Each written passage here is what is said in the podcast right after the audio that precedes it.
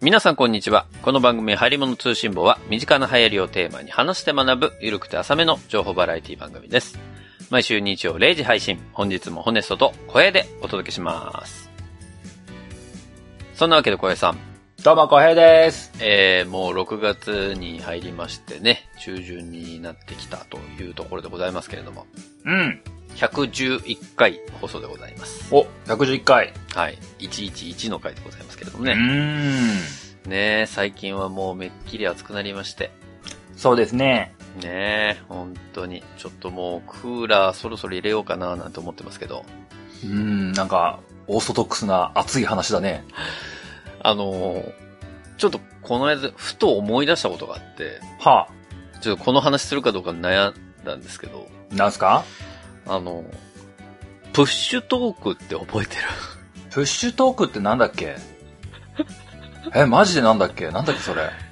あの、それ、あの、ガラケーの時になんか音声を一フレーズずつやり取りする、マジよくわかんねえやりサービスのことう。そう、そうなの。ドコモとかやりそうな。ドコモがやってた。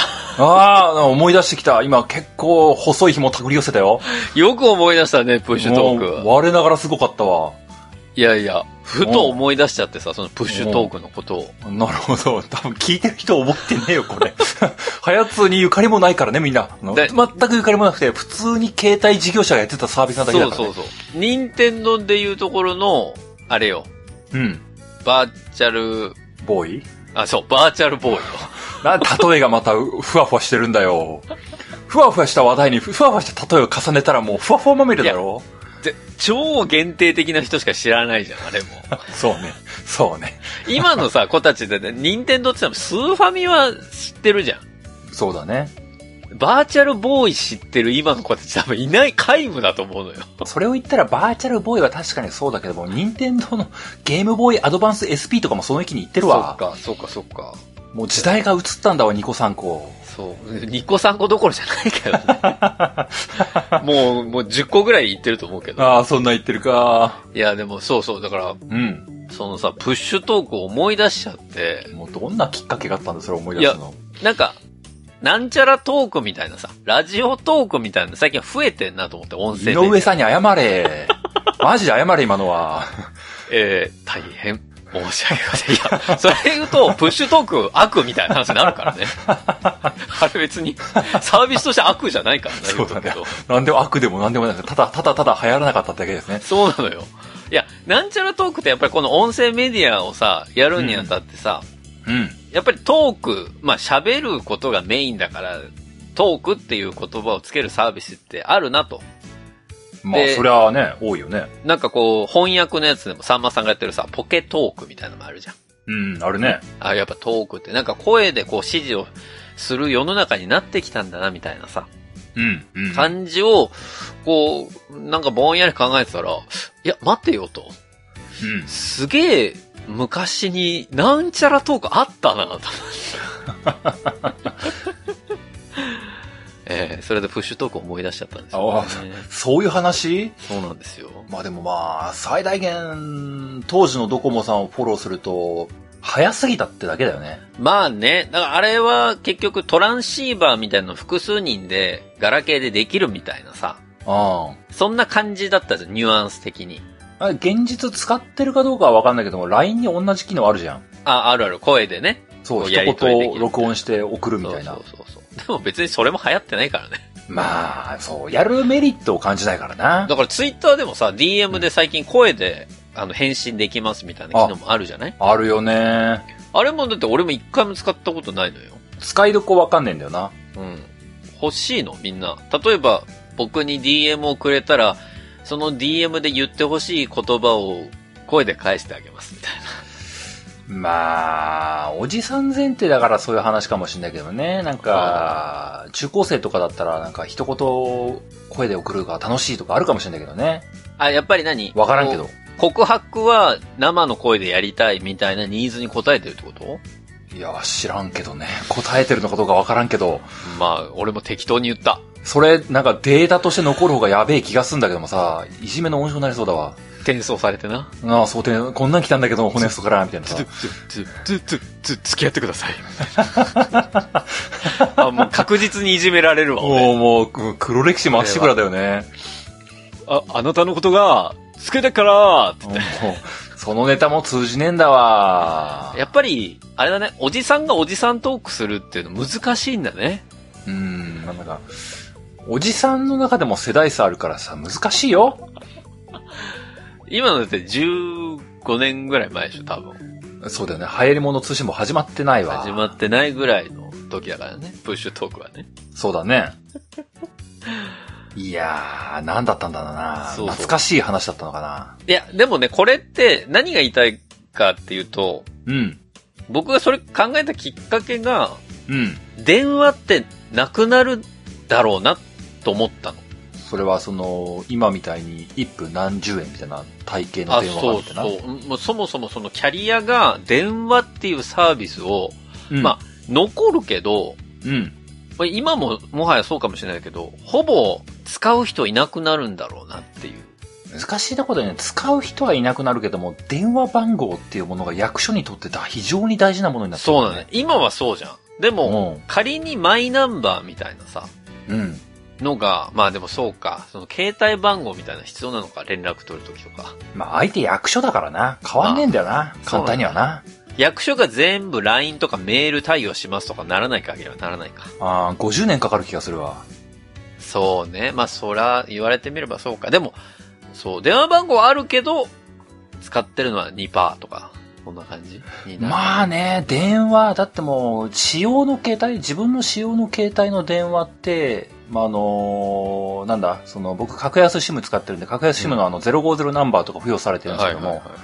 まあ、あれでかけるときは、まあまあ、ちょこちょこあったりもするけども、うん。基本はもう、どこかの法人企業からかかってくる電話を待ち受けるための番号になってるいからや、さ。そうだよね。そうなんだよ。だから、俺、今そのさ、まあ、メールももしかしたらなくなるのかもしれないけど、そのキャリアのメールね。そうだね。キャリアのメールもう使ってねえな。そう。俺だって、よくわからないさ、au からのお知らせを受けるためのアドレスになってるもん、今。 今だから au で契約すると、あの、au.com になったのかなうんうん、うん。確か。うちの嫁さんそうだわ。でも僕ってまだ easyweb.ne.jp だから、うわー、おじさんがいる。だからボーダフォンと一緒よ。やばー、この人。今なんか最近ってあれでしょ ?090 の番号っておじさん。そうらしいよね。でガもンガン EasyWeb もやばい、相当やばいよ、もう。化石みたいな人種だよ。俺、どっちも、どっちもだわ。俺、090始まりだし。ホネスさんって、明治生まれなんすかとか言っちゃうよ。そうかもしれん。 もはや。うんいやー、すごいねそうね、電話。うん。まあ、携帯は変わっていくよね。変わると思まあ、電話番号は本質的にはもう存在価値ないし、メールアドレスも確かにキャリアのメアドはもういらないよね。う。もうだって、Gmail でしょ、みんな。Gmail。まあだから、フリーメールもだいぶ変遷変わってきたけどね。まあ、そうだね。言われてみれば、僕もまあ、昔から使ってんの、アウトロックのメアドと、あ Gmail は大学生ぐらいからだからな。そうそう、俺もそれぐらいだからさ。もうあと、当時のプロバイダーだよね。えー、なんだっけ、ビッグローブがなんかのメアド持ってた気がしるしないでもないみたいあなー。ビッグローブとかね。もうあのーメールが来たら、ペットが成長するよ、みたいなやつでこう、 あ誰かメール送ってくんねえかな、みたいな。ポストペットね。そうそうそうそうそうそうそう。 メール送りたいし、受信したいよ、みたいな。いやピンクのクマでしょそうそうそう。あ、ピンクのクマいたね。ピンクのクマはあんま趣味じゃなかったんでね、僕、プーさんかなんか言ってたいなやー、めっちゃ、何流行り物通信簿の流行りの字もないじゃん、今日。本当だよ。急に90年代をぶち込むんじゃないよ。なんかご めん。ということで、早速今日の本編に入っていきたいと思うんですけれども、はいはい。今日は小江さんが持ってきていただいたんですが、何をやっていただけるでしょうか今日はバルミューダの話をしようと思います。おバルミューダうん。えなんか新しい製品出しましたっけないないないない。えあの、今日ちょっとあの、リハビリしとこうかなと思って。いやいや、なんか病気でもかかったん か。おい。何のリハビリだよ。定期的にあの空気は吸っとかないとちょっと勘が鈍るなと思ってるんですよ。なんかやばいものになってきたよ。いよいよ。吸っとかなきゃいけないみたい な。新鮮な空気ってことね。あの、年明けじゃないな、年末ぐらいに、あの2020年の年末ぐらいにトースターのやつをやって、ちょっとあの、キューバをしのいだっていうのがあったんああ、でまあね、久々にやったもんね、バルミュすけーど、ダうん、あれもすでに久々だったんですよね。で、まあ、次出るの、あの、バルミューダの次の新製品が秋っていうのが分かってるんで、 11月ぐらいだもんね。確かこにねっから秋まではちょっと長すぎるだろうと思いましてね。まあ半年ぐらいあんのか。言っても。そう、と、突然ね、年末の最後に10月、11月ぐらいまでやらずに待ってて、急に、急にバルミューダの話をやったとしたらね、あうんのその時、新参で聞いた人が、なんか、え、な、なにこれってなっちゃうかなと思って、ちょっとあの、ここらで一発入れとこうと思ったんですこよ。れ、バルミューダイブってことまあ、イブというか、まあな、あのー前菜的なやつが、オードブル的なものをちょっとまあ食べ、そう食べておかないと。オードブオードブルの方が正しいのか。まあうね。ん。そう。イブって言うと前夜祭になっちゃうからな。うん。ちょっと、ある程度入れとかないと、僕らもちょっとなまってくるところがあるし、要素抜けちゃうもんね。バルミューダ要素がもう抜けきっちゃうからね。そう、新規の人にとっては、なんかちょっとハードルが高すぎる内容になってしまうので、なんか、ユーザー目線に立った回なんですね、今日は。 ほうほうとというわけでね、こう、別に新製品は出てない。おうただ、あの、読み残してるポエムは大量にあるので、そうか、そうか。まあ、どれ読もうかなって思って今日はね、ザ・ご飯、2018年の寺尾源に触れてみようという回にしようかなと思っています。じゃあ3年前の玄君にそうなんです触。れに行くた旅ということですね。そうなんです。ポエトリーハヤツのタイムマシンでございます。2018年の世界に、レッツゴーみたいな。いやいやポエトリーハヤツとかもう新しい言葉つくのやめて。もう じゃあ早速本編に入っていきましょう。はーい。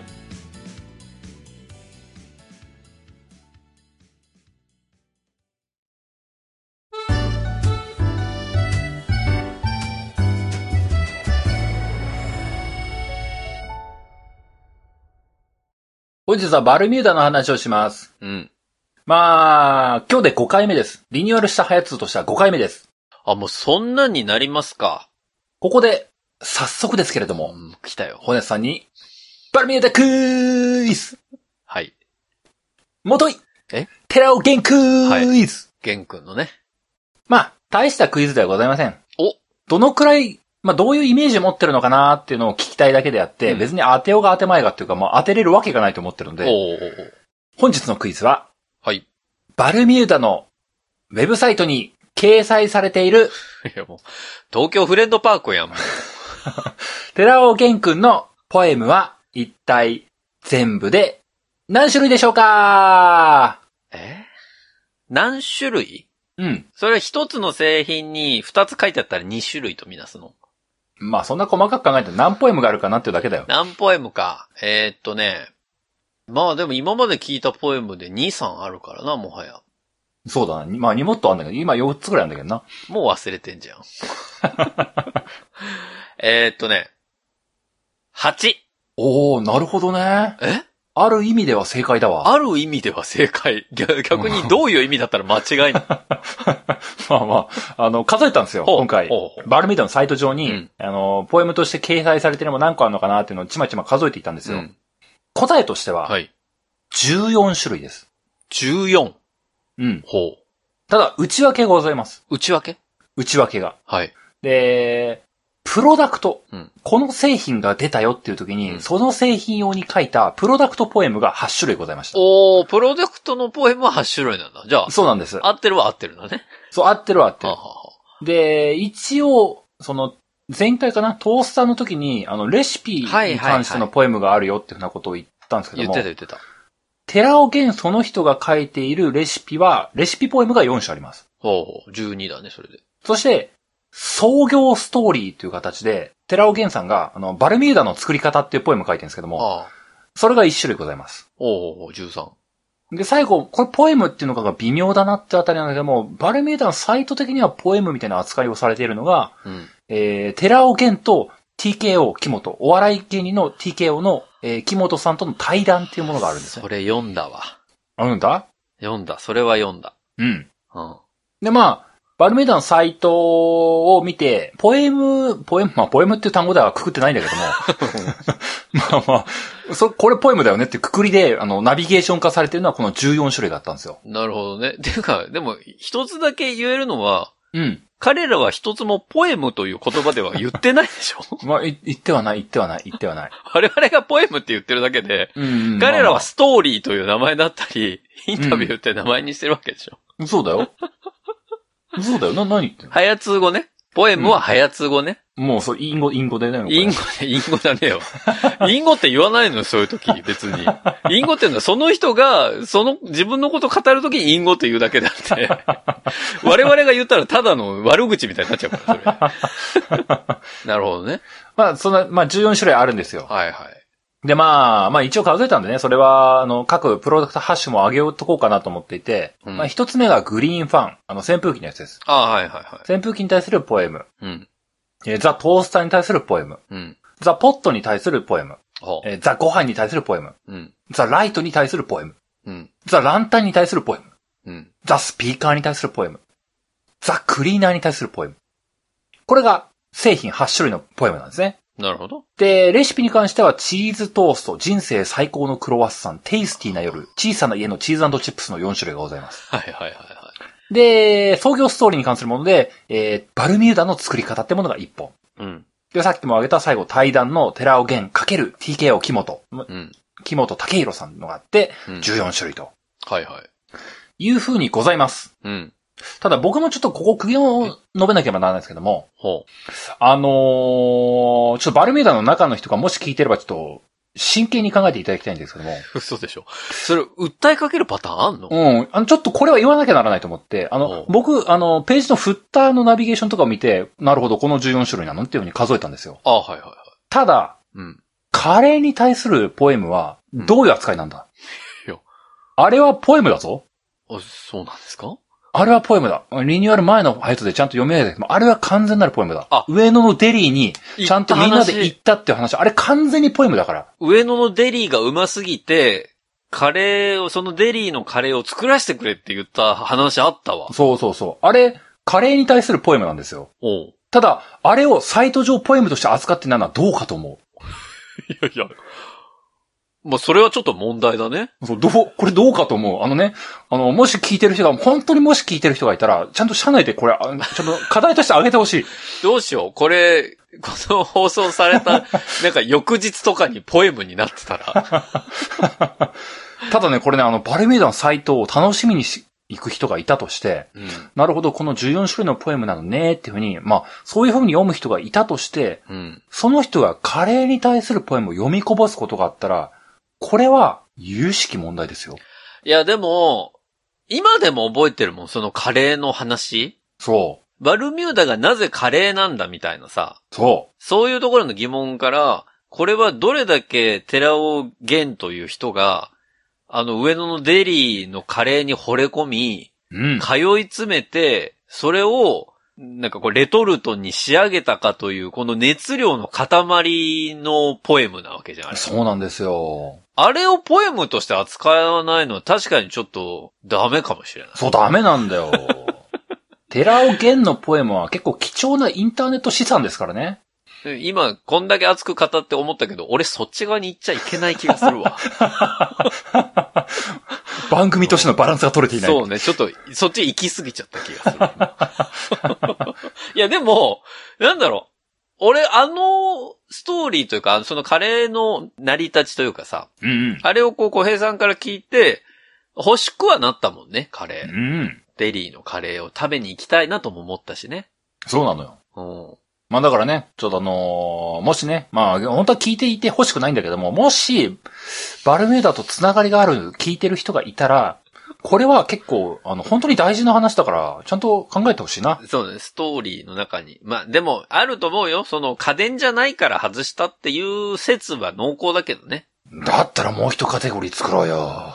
プロダクトのポエムがあって、レシピのポエムがあるんだったら。そう、あ、確かにな。カレーのポエムが一本独立しちゃって別に誰も怒らしねえよ。載せないことがちょっとダメだよ。おじさんどうかと思うよ。東証マザーズに上場したんだろその辺ちょっときっちりやってこうぜ。すげえ、老害じゃん。バルミューダ老害じゃん。それうん、バルミューダ老害だよ。上場してまだ間もないのに老害が発生するっていうこと自体がおかしいんだけどな、うもんおじさんちょっと、個別株持ってねえけどさ、これは声高に訴えてく よ。株主じゃない目線で訴えてくよ。う。期待しましょう、それは。じゃあちょっと今後のバルミューダに、それを一つカテゴリーとして設けてもらうように、ちょっと期待しましょうよ。本当だよ、もう。スマホ出るとき乗ってなかったら当初書くかもしれんわ。電話しろ、じゃあもう。あどうしようじの、ゃなくすい ません、入り物不審法の小平と申しますが。いつもお世話になっております。すいません、サイトの運営されている方いらっしゃいますかもしよかったら僕が更新しますけどまでちょっと言ってきてじゃん。本当にあの、ちょっと僕、フッター修正していいです かすいませんって。どんだけ愛が強いの、それもう。もう、やばいよすごい、やばいクレーマーだよ。やばい。 クレーマーっていうか、なんか、ちょっとなんか変なことあったら、こいつ、めっちゃ叩きに来るんだろうなって思うよね。本当だよ、も恐う。怖、恐怖。サイトの構成にケチつけ出したぞ、あいつ。しかも、製品うんぬんじゃなくて、ポエムの扱いについて た。一番面倒な客じゃん。何こいつ。しかも製品何も買ってないの、こいつ、みたいな。うんもう、ちょっとね、やばいよね。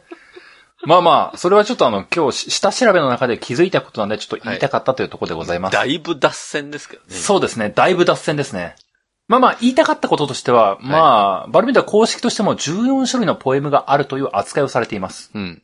その中で、ほうこの流行り物通信簿は、たった4種類のポエムしか読んでいない。まあだから製品ポエムのうちの半分しか読んでないってことだ。そうなんです。うんトースターとランタンとスピーカーとクリーナー。そうだね。カレーは読んだけれども、公式的にはポエムとしては扱いを受けていない。そう、まあまあ、そもそも公式がポエムっていう言い方してないからな。 そらそうなんだけど。うんまあそうだね、そういうことだね。ザ・ライトの時は、本当にごく一部のポエムを読んだんだけども、あれはポエムとして扱いをしていない。ただのね、言葉としての紹介だったからね。そうなんです。ザ・ご飯を特集した時は、そのポエムにちゃんと触れていなかった。うん。そしてザ・レンジの時は、レンジがポエムを書かれていない。そうか。いろいろなすれ違いが、僕らと寺尾玄の間にございました。向こうからしたらすれ違ってる気全くないけどね。まあまあまあ、彼らは我が道を行ってるところ、僕らが向かい風のようにこう突き抜けてるんですけども、すれ違ったわーうんんってちいうのょはっとねじれの関係だと思うけどな、俺たち。そうだね。ちょっと、うん、折り合ってないんですけれども。ただ、ちゃんと僕らは向き合っていきたい。寺尾玄その人と向き合っていきたい。うん。そういう思いがございます。はい。そんなわけで、まあこれから、2021年の中で、うん。バルミューダ、スマートフォンも出すらしいですね。うん。ひょっとするとこれからね、まあいろんな新しい方向性とか出るかもしれないし、うん。よりエッジの効いたポエムが突如するかもしれない。そうだね。その未来はまだ読めない。うん。だが、来たるべきその日に備えて、うん。僕らはポエムをほじくり返していかねばならない。それが僕らのアンサーなんだなって思うんですよ。いや、クエスチョン投げかけられてないけどな。まあ、クエスチョンじゃないかもしれない。ただ、寺尾玄その人は、うん。ボールを投げてる。まあ、それは間違いない。あ、誰かに対してそう。あ誰かに対してなのか、うん。一人でフルスイングで投げてるのかもしれない。ああ、目的もなくね、とりあえず投げてると。うん。うん。その大きな背中を僕らに見せているのかもしれない。投げている様を、もう、球場の端の応援席の方で、わあ、今日も結構飛ばしてんな、あの人、みたいな感じで見てただけかもしれない。甲子園にいるやばいおじちゃんじゃん、も今まではただただ声援を投げかけていたが、僕らも極力バッターボックスに近づいて、その球速を味わっていかねばならない。う。そうなの俺ちょっと初あのめて聞いたよ、それ。野球の例えは苦手なんだ。それはあの、ドングリ FM のやり方なんだわ。すごい今、悪戦苦闘したわ、野球の例え。得意分野でやれ、やるんだったら。もう、もう、途中からキャッチボールだったのか、バッターボックスの話だったらよくわかんなくなったわ。やめてやってくれって言ってない、 俺。早く話行きなさいよ。ずっと脱線したままなの、本君当。だよ。もうなかなか前段が整わないんだわ。整えて、整えて。いろいろあったんだけども、今日はご飯のポエムを読みたいと思ってる。ご飯ねそその前提をしたいんだわ。うん。前提が長すぎんのよ、だうから。ん。だから前提が整わないんだもん。誰だ、バッターボックスの話したんしたあの。んただよ。俺は言ってないよ。まあ、 そういうわけで、今日なんでご飯の話をしたいかっていうところなんですけども、そこなんですよ。あのーいろいろポエムがある中で、うんあのーレシピのやつとか、前回、その4をやった時に、まあ、今度ね、年明けとかにレシピの話しようかなって思ったりとかあったんですけどうんうも、ん。まあでも、やっぱりスタンダードなところを攻めておきたいっていうのが思いとしてはあるんですよね。はい。やっぱりあのーちょっとリハビリっていう部分のところもあるんでね、やっぱ変則的な部分をところやっちゃうとなかなか難しいと。ああで、ザ・ポットに関しては正直、うん、ネタとしてフルスキル。グリーンファーもそうだね。あのーこの間トースターを読んで、トースターより前に遡るとか、トースターの直後ってあたりはちょっとネタとして古すぎるし、ホネストにゆかりがなさすぎる。まあまあ、初期も初期だしね。ザってついてないやつもあるしね。そうなんですよう。ん。その辺はちょっとね、あのー、はやつを聞いてる人にとっても、ちょっとね、毛色が違いすぎる。そして、ライトに関しては当時、リニューアル前のはやつとか、ご飯もなんだけども、触れてはいるんだけれども、うん。ポエムとしての、やっぱね、味がすごい強くなったんってね、ランタンスピーカーあたりなんだよね。キャンプと音楽ってあたりから彼に完全に火がついたのを感じるんですよ。ああ、なるほどね。ロッチと音楽の話。この辺すげえ熱いんだなってね、結構ね、いろいろ読んでいくと気づくんだよね。まあだって、今まで長いことね、流行りも通信も私もやってきてますけども、うん。あのポエムの内容は未だに覚えてるもんね、なんとなくねう。。うんん。あと、スピーカーは本当に乗ってたんだなっていうのがね、感じるポエムだったんだよね。うん。そうね。まあまあ、そうよ。戸隠のロッジと、うん大村くんのことは俺忘れないと思うもんね。そう。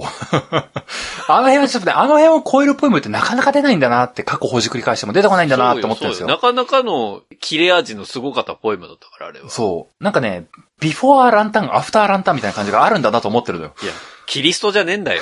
ランタンは。僕が勝手にバルミューダの、あの、フェーズを作るとしたら、うんテラオゲン的にはグリーンファンとトースターって節目なんだって彼は結構ね、随所で語ってるんだけども、うんうん。はあの、ポエトリー発的にはランタンのところに節目があるんですよ。あ、はあはあはあはあ、ポエム軸で行くとってことね。そうそう。ハヤツのポエム軸でいくと、ビフォーランタンとアフターランタンがあって、多分この後、あの、ビフォー上場、アフター上場で分かれてくるんだなという気がするんですよ。ああ。そう天気があるんだ。あそうなんですよ。あ。おって思うと、う昔のポエムはなかなか、調理が難しい。あまあまあ、素材としてもね。その中ありで、ますねハヤツとしていじりやすいのは、うん。炊飯器という目線が加わるご飯なんですよ。ああ。 ちょっと待って、ここまで、小平さんがなぜ今日ザ・ご飯を選んだかの話でずっと来てるってことね。そうなんで、もう30分も経っちゃった。冒頭15分くらい切ってほしいよ、もう。長えな、これ。もうどうしようって思ってるけども。そう、そういう目線でご飯を選んだんだっていう、ここまでやっと前提ね、やっと前提だよ。もう、熱量が寺尾玄とイコールだもんね。もうしんどいわ、ここまでで30分まで来ちゃったわ、どうしよう。でというわけで、うんご飯のポエムを読みます。はい。お願いします。で、改めて、バルミューダクイズえここでポエムを読むことに専念したいので、うん。 ザ・ご飯という製品に関しては、ホネストへのクイズで全部を消化させます。消化って言うなよ、消化って。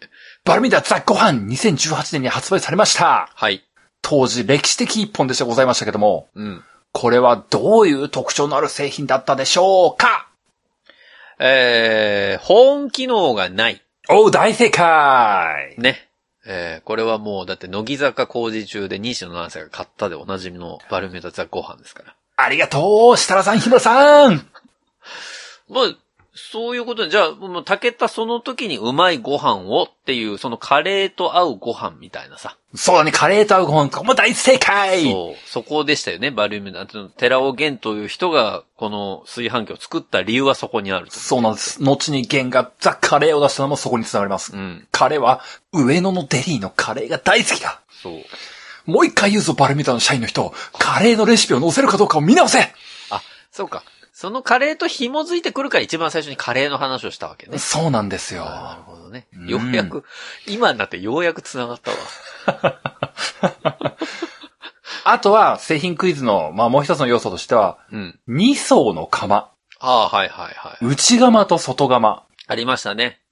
スチチームで炊き上げる釜。うん。うん。それがバルミューダのご飯でござる。はい。というのが、バルミューダクイズとして、うんザ・ご飯の製品特徴、3つのポイントでございました。はい。保温機能がない。うん2層の内釜である。うん。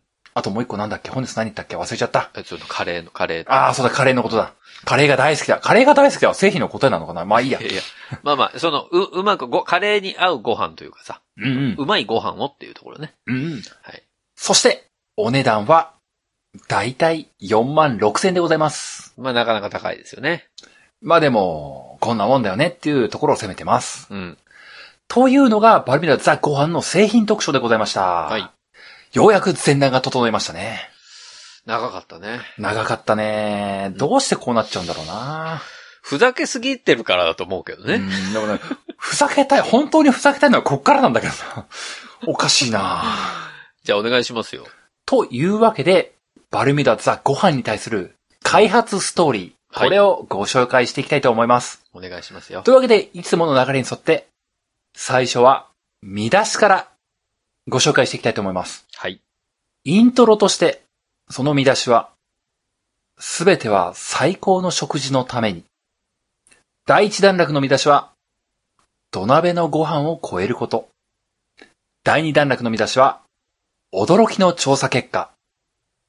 第三段落の見出しは、冷凍ご飯への道。ほ第4段落はエネルギーの使い方。第5段落は踊らせない蒸気炊飯。第6段落は新しい構造。最終段落は最高の食事。以上でございます。う。もう、また、センター試験できちゃうわ。こんな見出しでお届けしますが、はい。本田さんに1段落ずつご紹介していきますので、はい。それぞれまあ、今日はクイズとかではないです。おお。しっかりと感想を述べていただきたい。うーわ、一番大変なやつじゃん、それ 読書感想文ってことでしょまあ、弦の、寺尾弦の空気を吸って、彼がはい、紡いでいくポエム。ま、もとい、リリック。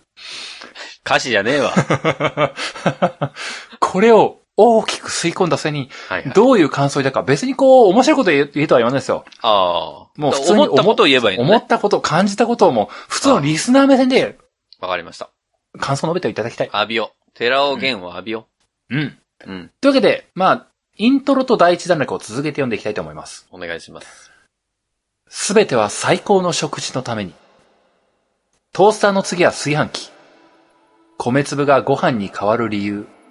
ガスと電気のエネルギーの違い。そして、途中の寄り道など。開発チームが辿った試行錯誤のストーリーをご紹介します。バルミューダ代表、寺尾玄。土鍋のご飯を超えること。バルミューダのトースターは我が家の朝食を嬉しい体験に変えてくれました。そしてパンとくれば次はご飯。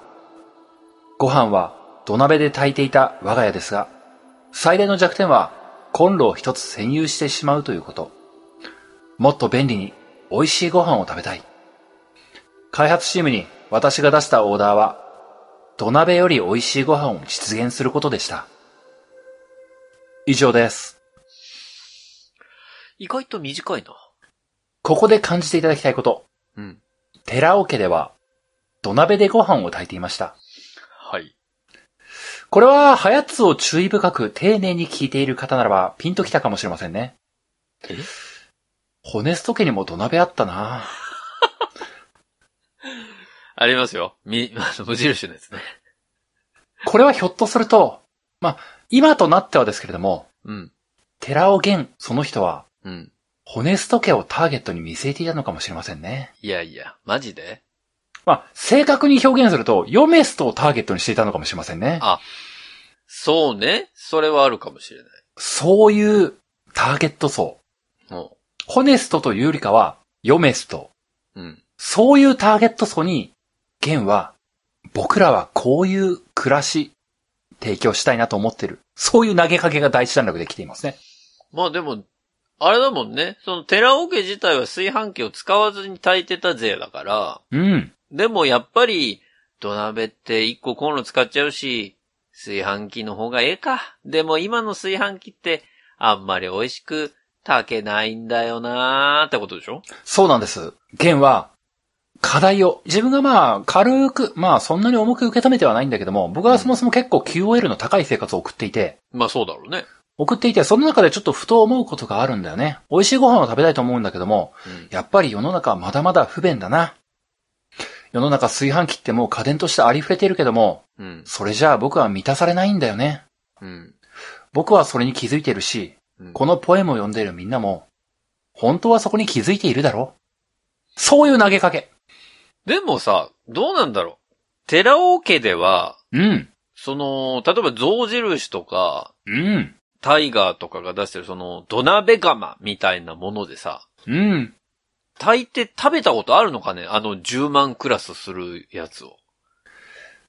いい導きをしますね。そうでしょ。 なんか変なパス送っちゃった 今。まあ、次の段落に進んでいきましょうあーか。はい、お願い。やだな。この流れやだな、俺。すげえなんか、現に全部見透かされてる感じがするからやだ な。驚きの調査結果。開発チームの調査が始まります。土鍋で炊いたご飯と電気炊飯器のご飯は何が違うのか。美味しいと評判の釜飯屋さんに行き、メニューにない白米を注文して迷惑がられたこともありました。待つこと1ヶ月。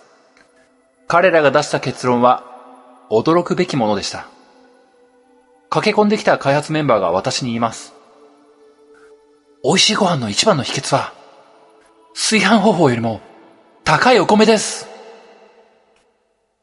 以上です。まあ、10万以上の、10万クラスの炊飯器で食べたかどうかってそこの明言はございません。ああ。ございませんけれども、まあ、そういう調査は当然のようにしているよっていう部分のところがまあまあ、さらっときます。そうだね。多分まあ、具体的な名前は出せないからね、ポエムの中ではね。うんうんうん他社でこうですって。まあ、よっぽどその参考にしたクイックルワイパーとかでない限り。まあ、その辺はやっぱりね、こう、ビフォーランタン、アフターランタンの考えあそ方うがあか、そるうねか。だから、いやまあ、いろいろ調査したんでしょう。高いものも買うっんうて、ん他のところがどういう競合の調査もやった上で、プラス、高級料亭なんだかに行ってね、白米食わせてくださいみたいなことをずっとやられていた結果、炊飯器じゃねえと。そうなんです。開発チームが、まあ、すごい1ヶ月の調査結果によって、導き出した答えは、うん。炊き方じゃなくて、米の品質数。社長米の品質が一番影響を及ぼしますあこの第二段落で言いたいことってね、もう、まあ、これいい、割とね、いつもの流れっちゃいつもの流れになるんですよ。あうの、弦のポエムを何回も吸い込んできた皆様なら、ある程度お察しはつくと思うんですよ。うん。序盤に、そんなバカなっていう展開が来る。これまさにそれなんですよ。まあまあ、そうだね。今までもいろんな製品を作るときに、うん。これから作ることになったんすっていうイントロでから始まって、うん。大きな挫折が突然やってくる。それが序盤の段落に突然来るのが多いんですよね。そうだよね。まあだから、この、今回のザ・ゴハンに関して言うと、米の品質が一番ですって言われたことに関して、挫折を味わいつつ、寺尾源の心情としては、うん。それを超えてやるっていう原動力に変えるわけですか。そうだね。弦の原動力に変えていくわけ ですよ。弦はいつも原体験を原動力にしますよ。元気うっせえ ないや、そういうことね。別に逆で言ったつもりじゃないんだけど。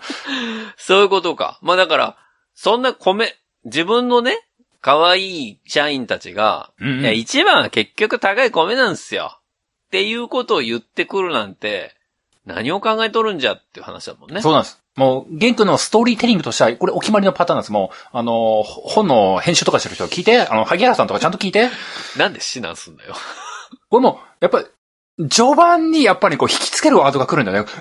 これから、え、ザ・ご飯の開発ストーリーで、え、え、炊飯器じゃ超えられないってことがもう分かっちゃったのえ、どうしようじゃあもう買う意味ないじゃんっていう風な、この、どうなっちゃうのっていうこのドライブ感うん、まあまあ、引きつけ力、うんドラマで言うと3話ぐらいだから。そうだよもう。でも、じゃあご飯作るって言ってるけども、もう、ダメじゃないですか、寺尾さんっていう、驚きうんもう、こんな困難に直面してしまったらもう、いやー、これを読んでいる、このポエムを読んでいる僕みたいな波の人間には解決不可能だよ。だって、開発チームは一回月も調査して、米粒の方に問題があるって言っちゃったんだもん。えー、もう無理だよ。最高のご飯なんて実現できないよ。えーっていう、二段落の終わり。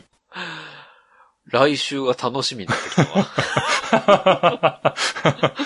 ここから第三段落に繋がっていくわけですね。はいはいどうなっちゃうのーって。どうなっちゃうのです、今。すごいね。というわけで第三段落に行きましょはい。う。冷凍ご飯への道。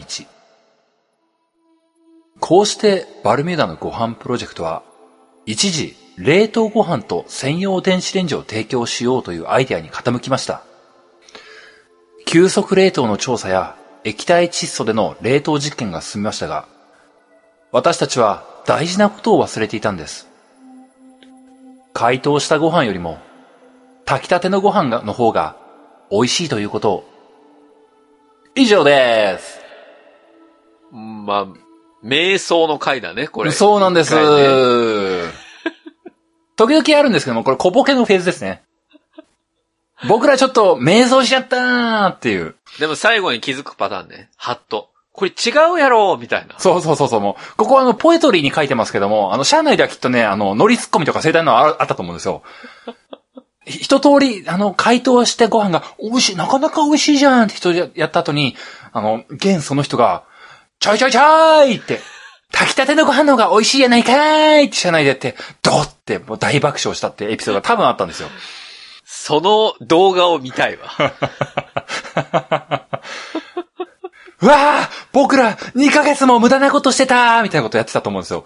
うわーって。まさか液体窒素を持ち出してくるとは思わなかっただろうね、誰も。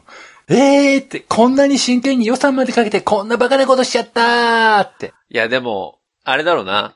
寺尾玄という人となりからすると、そこも何か今後のキーにつなげてくるんだろうね。この冷凍技術というものをさ、うんうん。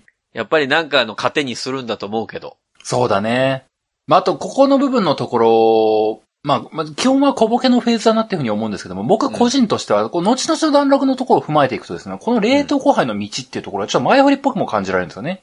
ほあのーまあ、この当時2018年当時のお話ではあるんですけども、う。うん。この当時の炊飯器という業界、うん。当時としては、まあ、ゾウトラとかも結構必死に頑張っている時代でもありまして、うん。炊飯器って結構レッドオーシャン中のレッドオーシャンだったんですよ。うん、まあまあ、そうだろうね。うん。ここに、バルミューダという、言うても大きくはない、当時大きくはない会社ですよ。うん。新しい社風の会社ではありましたけども、うん。まあ、ゾウトラとか大手家電メーカーたちがいるっていう大きなメーカーたちがいる中で、まあ、先輩たちに気を使ったというか、うん。ご飯の世界って大変なんですね。先輩メーカーさんたちって、すごいな。僕らこんな、ちょっと、よくわかんねえ瞑想しちゃいましたよ、みたいなね。そういう、ちょっとした、目くばせ、日本にも僕は感じられるかな。うん。うん。というふうなところをちょっと匂わしています。なるほどね。というわけで第4段落、次に行きましょう。はい。エネルギーの使い方。冷凍ご飯の道は閉ざされ、やっぱり最高の電気炊飯器を作ることに。この時、私たちが着目したのがエネルギーの使い方でした。ガスの火力に比べて電気のエネルギーは3分の1。少ない力でどうしたら土鍋の美味しさを超えられるのか。試行錯誤の末にたどり着いたのが、別の釜で作り出して送り込んだ蒸気だけで炊飯するという方法でした。以上です。ほう。気づいちゃった。ギミックに気づいちゃったっていうフェーズです。なんか、嫌にさっぱりしてるね。そうですかポエム自体が。まあ、これ吸い込んでる時期がな、2021年だからな。18年に吸い込むと目線が変わるんだけどもな。ああ、そういうことこれ当時のハヤツとも結構マッチしていて、おうゾウもトラもパナソニックもシャープもヒタチも、みんなが、もうカマカマカマカマカマカマカマカマ言ってたんですよ。まあまあ、そうね。釜、釜をどうすれば、釜をどうすれば、炊飯器はそもそもガス火と比べて、火力がエネルギーが少ないからなんともならないんだぞーって、なんともならないんだよってこう言っていた時代に、うん。いやいや、そういう目線じゃないでしょうって。そういうことか。僕らは気づいてしまったんですよ。先人たちが考えるとは、僕らは目線が違うんだな。そうか。釜、その作り方、材質の話ではないと。ほそういう部分のところを語っている。う。まあそうだよね。そのエネルギーの使い方によって、電気でも、まあ要は土鍋とか火と同じぐらいの火力で炊くことによって、やっぱり米を炊くときって、その、熱をどう伝えるかみたいなので、ふっくら度合いって変わってくるよね、のことだもんね。そうなんです。うん。そしてこの、この段落の流れを組んだまま、次の段落に行きましょう。はい。踊らせない蒸気炊飯。そして開発の途中、土鍋や羽釜のご飯は、炊飯中に踊っていないことを発見。米が踊るということは、せっかくのエネルギーが運動に変わっているということにもなります。蒸気での炊飯方法は、米粒を動かさず、味わいを中に閉じ込めながら、張り艶を持ったお米を炊き上げる最適な方法でした。以上です。おー。ここの意味、ホネストもですし、聞いている皆様もわかりますかなんだろうね。それまではさ、うん。まあこの消費者の固定観念というか、もう CM でバンバンやられている、その炊飯器の中の動きみたいなのを、もう刷り込まれてるからさ、うん。炊飯器はやっぱりこの中の水が沸騰して対流が生まれることによって、米というのはうまくなるものだってあると。ふっくらされるものであるというイメージがある中での動かさないっていう選択なわけでしょそうです。それが、なんか、一つ衝撃ではあるのよ。本当にそれで上手くなるんだろうかっていう。うん。ふっくらするのかなっていう感じは受けたけどね。うーん。真面目な返答をいただきました。動かさないとありなんだと思って。それでは、このままじゃあ、ここはあえてスルーして、次の段落に行きましょう。はいはい。新しい構造。開発時に2つの釜が必要だった構造を1つにまとめ上げたのもバルミダ雑行班です。蒸気の力で炊き上げるために重い金属製の釜も必要ありません。電気炊飯で土鍋の味を超えるために考え出された独自の構造、そして専用の温度制御を編み出すために3000回を超える炊飯実験が行われました。以上です。この段落、そして前の踊らせない蒸気炊飯、うん。そしてもう一個前まで戻ってエネルギーの使い方、三つの段落、この辺に散りばめられているワード。え何ホーネスさんは気づくことができたでしょうか聞いているリスナーの皆様気づくことができたでしょうか弦がうまーく踊らせていない、閉じ込めているメタファー。と、このレリックの中に含まれているメタファー。先頭の文字読むとなんか文字になる。縦読みとかないんだわそういう感じ。ー。縦読みとかないんだわー。えメタファーメタファーっていうかまあ直球っちゃ直球なんだけどもね。え踊らせない。 2018年の流行つに、タイムスリープなんだろう蒸気象の、象のご飯を、象の釜は、羽が生えているけども飛べない羽目。まあ、ディズニーの世界のダンボっていう象は空を飛べて羨ましいな言。ってたな、言ってたよ。二酸化ケースを使えば、最高の土鍋が作れるかもしれん言うてた。熱の伝播力みたいな。何を言っているんだダブル驚きだけじゃダブル驚きだけ踊らせまくれこういう世界観にいましたよ。なんだろうな。この辺の2018年当時の炊飯器業界。うん。これに対する全ての嫌がらせがここに入っています。え何嫌がらせ土鍋や羽釜のご飯は炊飯中に踊っていない。踊らせない蒸気炊飯が正しい。うん。当時、踊り抱くこと。ダブル踊り抱き。あそういうことか。これを散々訴えていたメーカー。なんとかソニックとかいう会社がありましたけども、はここに対する、もうえぐいほどのカウンターパンチ。踊らせなくていいんじゃないかと。あ、そう真逆だもんね。あと、うん綺麗に羽釜っていう単語も入れるのもちょっとやらしいですよね。そうか。この後に、極め羽釜をやめて、演舞炊きという踊らせる方法に走っていくゾウトラに対する、もう結構えぐいパンチ。先制パンチ。えー、だからさっき僕が言ったその、消費者の脳裏にある、この、米は踊ってなんぼみたいなのをすり込んだ人たちに対するうん。攻撃だったわけだ、今の三段落は。そうなんです。はあ。 2018年以降も、彼ら大手の方々は、踊らせることに躍起になっていき、走り続けます。まあ今でもそうですからね。。そうですす。今でも踊らせまくっています。うん。ただ、そういうことではないんだ。実際の炊き方を見て、僕は気づいてしまったんだ。うん。このサイトを見ている、バルミュータっていうメーカーを好きになってくれる、ホネストじゃなくてヨメスト。うん。わかるだろう君たちだけが僕と同じ目線で物を考えられているんだね。そういう抱え込みごっつい抱え込みと痛烈な他メーカー批判がここに隠れているんですね。なるほどね。もうわかる人にはわかるんだぞと。そう。気づいているのはあなただけだ。ヨメッソと西野七瀬だけかもしれんねと。ホネスソは気づかないかもしれんけどなーって。すげえ、確かに、うん土鍋いるのって言ってたから な。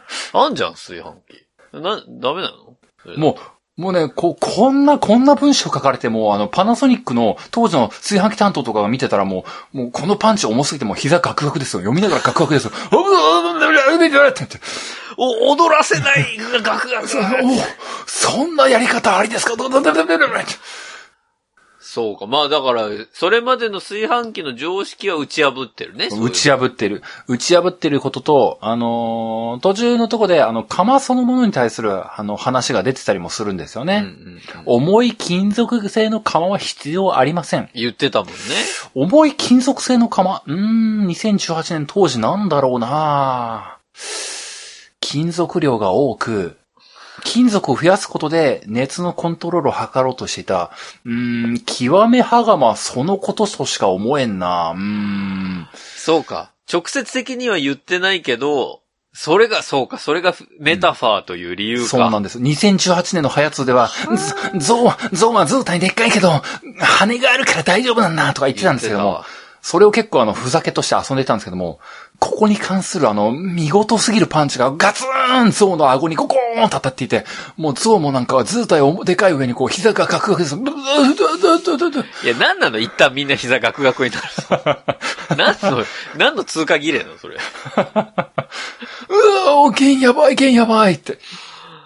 なるほどね。うんあの、結構ね、綺麗な前振りなんですよ。先輩メーカーさんたちに、いやー、やっぱ、炊飯器業界って大変ですよねーって、僕ら冷凍ご飯とか寄り道しちゃいましたよっていうドライブがかかった上で、あの、一個ずつメーカーにパンチをかましていく、現、現その人。めちゃめちゃ振りかぶってたんだよ、さっきの。あの、そあの、液体窒素のところでめっちゃ振りかぶった上でのめっちゃパンチなんだう。。そうなんですよ、もう。もうね、すごいなんかね、笑わせにかかってる体に見せて、あの、すんごい振りかぶってるのね、彼は。かっこいいなぁで、こう、一発ずつ、あの、綺麗なパンチをかましていくね。おい、次、ゾウさんみたいな。こう一単語ずつね。 そうそうそう。金属製の釜なんて必要ないですよね。ボーうわーマジかーって。うううう。You win. とそうね。。うわ、うわ、うわ、うわ。もう、弦の昇竜拳が綺麗に決まるんですよ。すごいわ。俺絶対勝てないわ。ヨガファイヤーとかしてる場合じゃなかったんだな。そうだね。レバーガチャしてる場合じゃないんだよ。それは負けるわ。うん。そんなわけでもう時間がとっくに過ぎてね、最後の一段落、最終段落で終わっていこうかなと思います。はい。最高の食事。バルミューダザご飯で炊き上げたご飯が、張りがありえながらもふっくらとした食感。ベタつかないほぐれの良さ。抜けるような香り。そして、お米本来の深い味わいを実現しています。どんなおかずとも相性が抜群。すべては最高の食事のために。ところで、今夜の我が家の夕食が気になります。生姜焼きでしょうかカレーライスでしょうか電話をして、聞いてみることにします。以上ですどうですかこの締めくくり。最後の締めくくり、必要だったかな 急に、なんか今まで製品のパワーポイント見てたのに、急に弦が横から入ってきたわ。そうそう。ひょこって。締めたでしょ綺麗に。さあ、ということでね、ここまでやってまいりましたけれども、今日の晩ご飯、何でしょうかね生姜焼きかなカレーかなちょっと、電話してきますね、みたいな。そうそう。 うるせえわってなっちゃうな。この、このフレーズね、すごいね、あの、ゲーンってなるんですよね。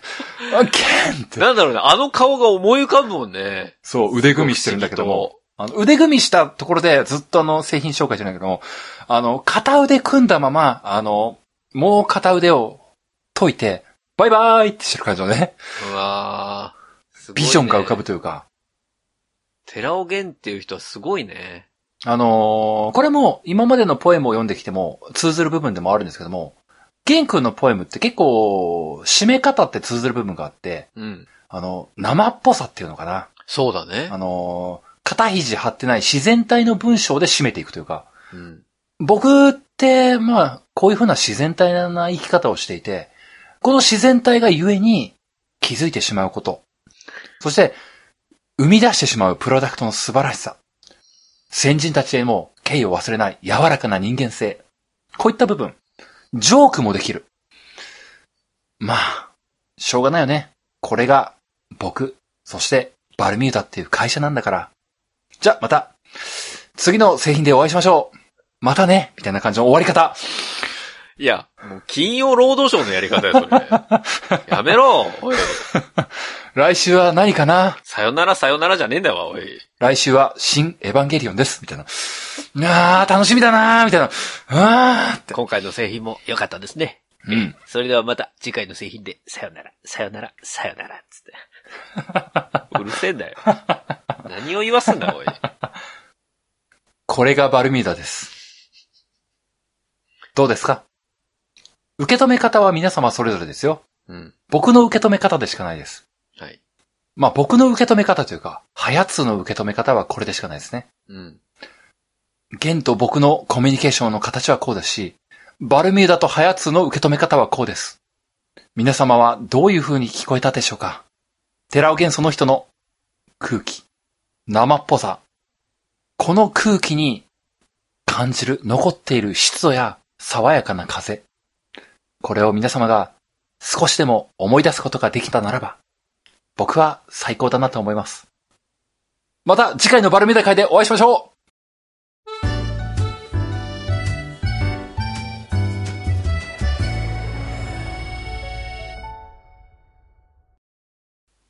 流行り物通信簿は、パーソナリティ2人が考える面白みを優先した番組作りを行っております。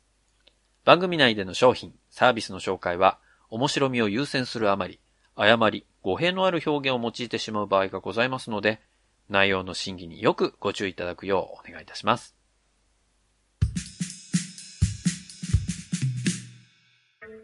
まあ、バルミューダ会をやるとね、毎回そうなんだけど、うん。ね小平さんもポエトリーするじゃん。うん。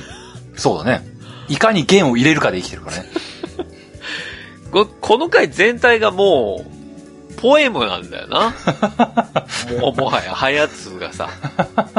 ポエムにポエムを重ねてんのよ。まあまあ、そうだな。それは、うん、否定できない。これ、でも本人聞いたらどう思うんだろうな。うーん。笑ってくれ。れるかな、まあ、潰されるよね。ただ、潰される前に言いたいことは、カレーライスに対するところはポエムだから、あれはナビゲーションすごいをな修正しろ、あれは本当に。いすごいな。めっちゃ言うやん、それ。や、どう、どうかと思うっていうか、サイトとして、あの、SEO 的にもったいないぞ。カレーで検索するやつが出てくるだろうと。そうそうそう上のデリーで検索するやつがそ出うてそくうるだそろうう。と。上野のデリーをもうキーワードとして含められるかもしれないんだぞ、もう。まあまあ、ちょっと期待しましょうよ、それはポエムとして入れられることを。うんうんうん。でも、あれだな、本当に。この、なんか、1ヶ月以内とかにそれが修正されたらもう確実に誰かは聞いてるじゃん。絶対。聞いてほしくないわ。変わらないことを祈ってる部分もあるわ。いやでもザ・ご飯はね、過去にも取り上げましたけれども、うんうん。まあこういう製品であると、まさかそんな大きく振りかぶってぶん殴ってるとは思ってなかったですけど。そうだね。当時の僕もここまで気づけていなかったね。いやいやでもちょっと深いわ。ここまで来ちゃうと、なんだろう。単純に何にも考えずにね、知識、脳知識でこれを読んだら、その嫌味なんか気づかないもん。気づかないよ。あ私の価値観と合う。バルミューダのご飯買ってみようかなって。確かになって思うし、うんなんか、ちょっとこう、店頭でさ、やっぱ銀座のストアとか行くと、うん。実際にパン焼いたりとか、その炊いたご飯とか食べれるコーナーがあるんですようね。んうん、あるね。で、まあ今はね、ちょっとコロナの影響でやってないとは思いますけど、うん。なんか、食べたいもんね。で、食べた上でうまいなって感じで買いたいもんね。うん。まあ俺はそっち側に行っちゃいけないとは思ってるの よ。でもどうしてもそう思っちゃうからさ。まあ、まあそうだね。バルミューダ界のおいてはね、もう僕はとことんもう寺尾玄と同化を図っていくからね。そうね。もうホネストはリスナーとギリギリ同じ立ち位置にいてくれないとね、もそうなのよ。う、バルミューダのプロモーションというか、なんかそうマイナスプロモーション番組になってるからね。いや、でもさ、なんだろうね。やっぱり、こう、フュージョンしてるのか、二人が。 なんかね、引き込まれるパワーがあるのよ。なんだろうね。俺は、とどまってるつもりなのよ。なんとか。まあでもね、ホネストの中にも、まあ聞いてる人にもひょっとしたらそうかもしれないけども、だんだんと、弦が感じてきた、あの、歴史っていうのがね一個ずつ入っていってるから、大村くんの話とかね。そうなんだよあ。のロロッチの、長野のロッチの話とかね、ど、一個ずつ入っていってるから、だんだん、寺尾弦が何を考えているかとかをね、あの、考えやすくなってきてるんだよね。だから、そうだな。だって、行ってもないのに、戸隠のロッジに、の記憶があるもんね。そう、勝手に聖地感あるでしょ、もう。もう、な、出来上がってるもん、頭の中に。 ああ、あそこにランタン置いてあって、で、こう、ここのソファーでゆったり本を読んでる俺、みたいな。そうそうそう、いつもより多めにビールを飲んでしまって、ちょっとほろ酔い気分で、火を眺めている。この感じ。ちょっと今日はね、外が、ちょっと雨模様で、雨の音も聞こえながらみたいなさ。うんうんうん。ちょっと強めのふ風が吹いて、ろうそくの火が、ふって消えた、あ、消えてないみたいな。ああ、消えてない、おうふわみたいな。この感じよ、この体験よ。これを、もう会社に戻ったらすぐにもう、これ作るぞって。みんな、ランタン作ろうって。帰りの新幹線でだってもう案できてるわけだから。そこまで知ってるのに、あの、ごめん。俺は、リスナーさんの、いや、初めて聞いたリスナーさんの立ち位置には立てないわ。もう戻れないよ。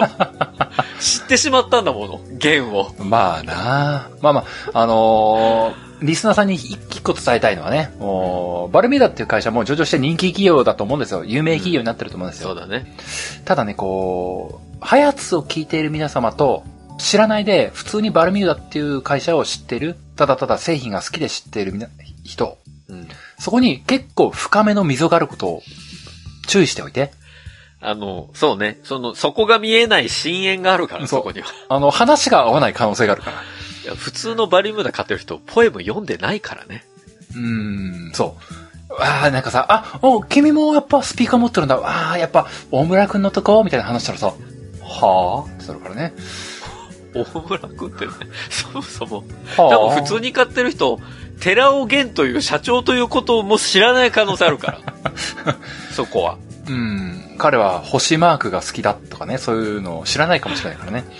うちのリスナーだけなんだろうな、ここまで寺尾源のこと掘ってる人。そうそうだね。 まあ僕もなんかあの、僕の個別エピソードを話すとね、こう、やっぱ僕の息子ってこの間1歳になったぐらいなんですけども、はいはいはい。あの、やっぱ子供向けの少年向けの男向けのやつって、あの、星マークとか多いんですよ。ああ、そうね。で、一つ星のマークのうん。靴下とか見てると、あゲンって思ったりする時あるんだよね。うんちょっと、あの、僕もやばいなって思ったりする時あるんですよねあ。、やばい。もう、コンバースとかやばいじゃん。そう、そうなのよ。コンバースとかまさになのよ。ゲンってなるんだよね。源じゃないよ。おい、やめろ。 まあそんなわけでね、ぜひ、これの、この、えー、流行りも通信も聞いて、あ、本当に申し訳ないですけど、なぜかわからないけど、バリューミューダの製品を買った方も多くいらっしゃいますので、 ぜひ、いや、買ったけどいい製品でしたよっていう方はね、ぜひお便りをお送りいただきたいなというふうに思いますよ。えーお便りは番組ホームページ内のお便りフォームからお送りください。番組ホームページはハイレモ通信まで検索するとアクセスいただけます。また、ツイッターをご利用の方は、ハッシュタグハヤツを使ったツイートも募集中です。皆さんからメッセージお待ちしております。そんなわけで、ハイレモ通信も第111回は以上でおしまいです。また次回お会いできればと思います。お相手は私、オネストと。小平でした。さあ皆さん次回までごきげんよう。さようなら。また来週